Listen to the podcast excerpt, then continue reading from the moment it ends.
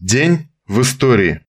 27 мая 1703 года Петр I заложил Петропавловскую крепость. Эта дата стала днем основания города.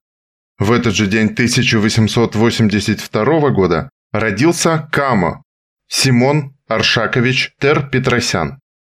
Профессиональный революционер, соратник Иосифа Виссарионовича Сталина по революционной борьбе в Закавказье один из организаторов подпольных типографий, транспорта оружия и литературы, денежных экспроприаций в годы царизма. В 1918-20-х годах организатор партийного подполья на Кавказе и на юге России. 27-28 мая 1905 года произошло Цусимское сражение. Японский флот под командованием адмирала Того Хэйхатиро разгромил русские тихоокеанские эскадры вице-адмирала Зиновия Петровича Рожественского.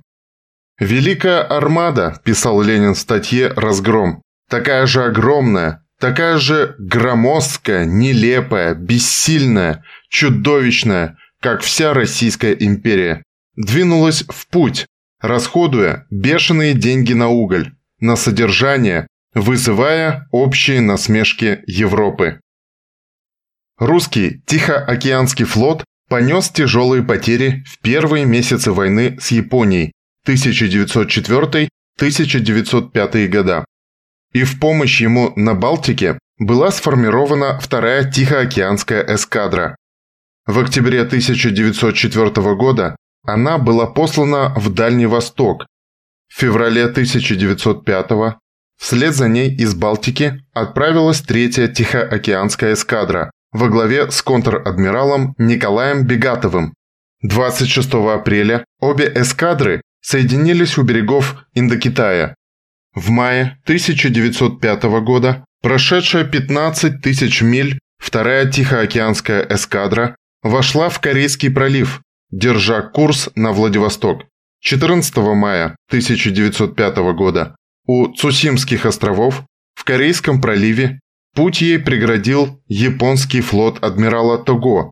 Он превосходил русскую эскадру численностью, качеством кораблей и силой орудий. Японские моряки, в отличие от русских, имели богатый опыт боевых действий. В Цусимской битве погибло более пяти тысяч русских моряков. Японцы потеряли одну тысячу человек и три миноносца. Такого разгрома русский флот не знал еще никогда. Цусимское сражение стало одной из крупнейших морских битв мировой истории. Оно явилось и последним сражением эпохи броненосных кораблей, которые вскоре начали заменяться дрендноутами. Гибель Тихоокеанского флота поставила окончательную точку в русско-японской войне. Дальневосточные рубежи России были теперь беззащитны от нападения с моря, а японские острова стали неуязвимыми. Летом 1905 года японцы почти беспрепятственно овладели островом Сахалин. Угроза атаки с моря нависла над всем российским Приморьем и Камчаткой. 27 мая 1905 года в Женеве вышел первый номер большевистской нелегальной газеты «Пролетарий», центрального органа партии, редактируемого Владимиром Ильичем Лениным. В этот же день 1918 года Чехословакия свергли советскую власть в Челябинске. В этот же день, 27 мая, декретом в ЦИК были национализированы все леса страны. 1919. Дорогие охотники!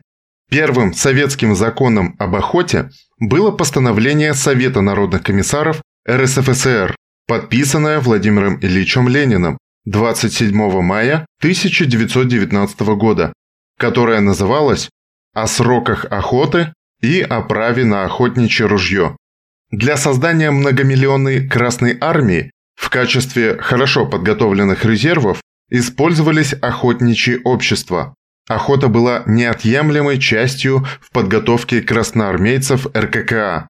Реввоенсовет Республики, в своем приказе номер 1215 от 5 июня 1921 года указывал, что, цитата, «охота, в особенности по крупному зверю, развивает качества, необходимые пешему разведчику, и является хорошей практической школой в приобретении навыков, необходимых в деле разведки».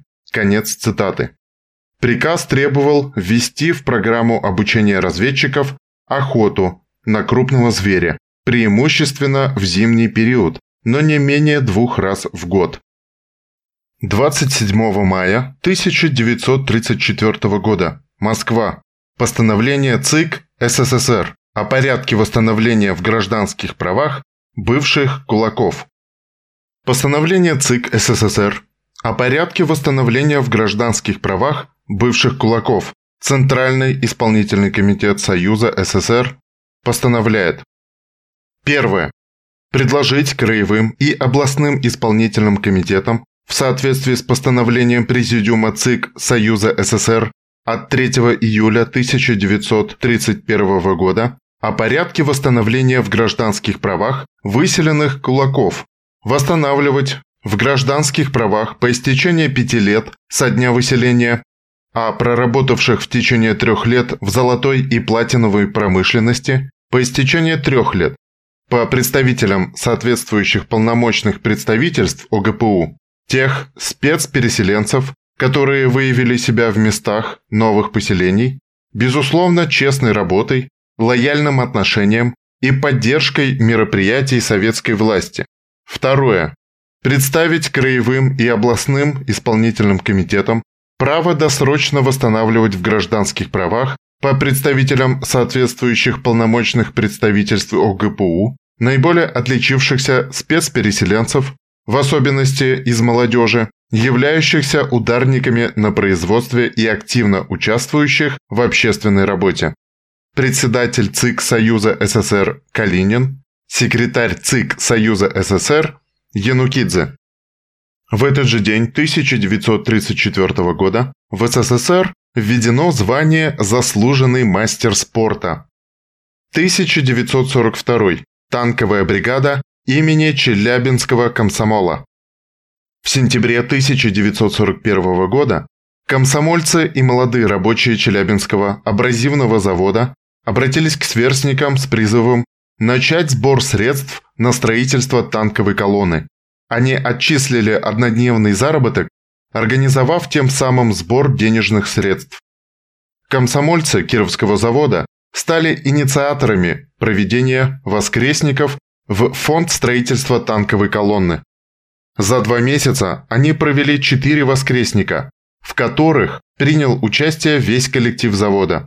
А 23 ноября 1941 года по всей стране был проведен комсомольско-молодежный воскресник, на 6 ноября 1941 года по области было собрано 875 511 рублей.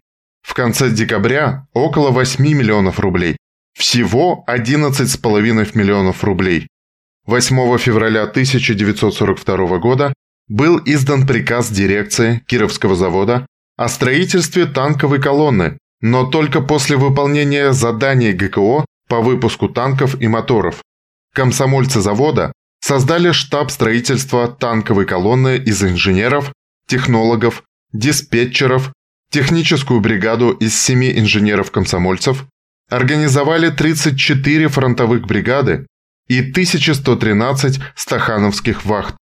На заводе началось почасовое соревнование. Каждую деталь, идущую на сверхплановый танк, маркировали буквами ЧК. 23 февраля 1942 года танкостроители рапортовали о выполнении заказа. Было собрано 29 танков КВ. На лобовой броне каждого находилась эмблема «Комсомольский значок» и надпись «Челябинский комсомолец». 125 лучших комсомольцев области были отобраны в танковую бригаду и прошли специальную подготовку. 27 мая 1942 года приказом Наркома обороны СССР ей было присвоено наименование 96-й танковой бригады имени Челябинского комсомола. Таким был этот день в истории.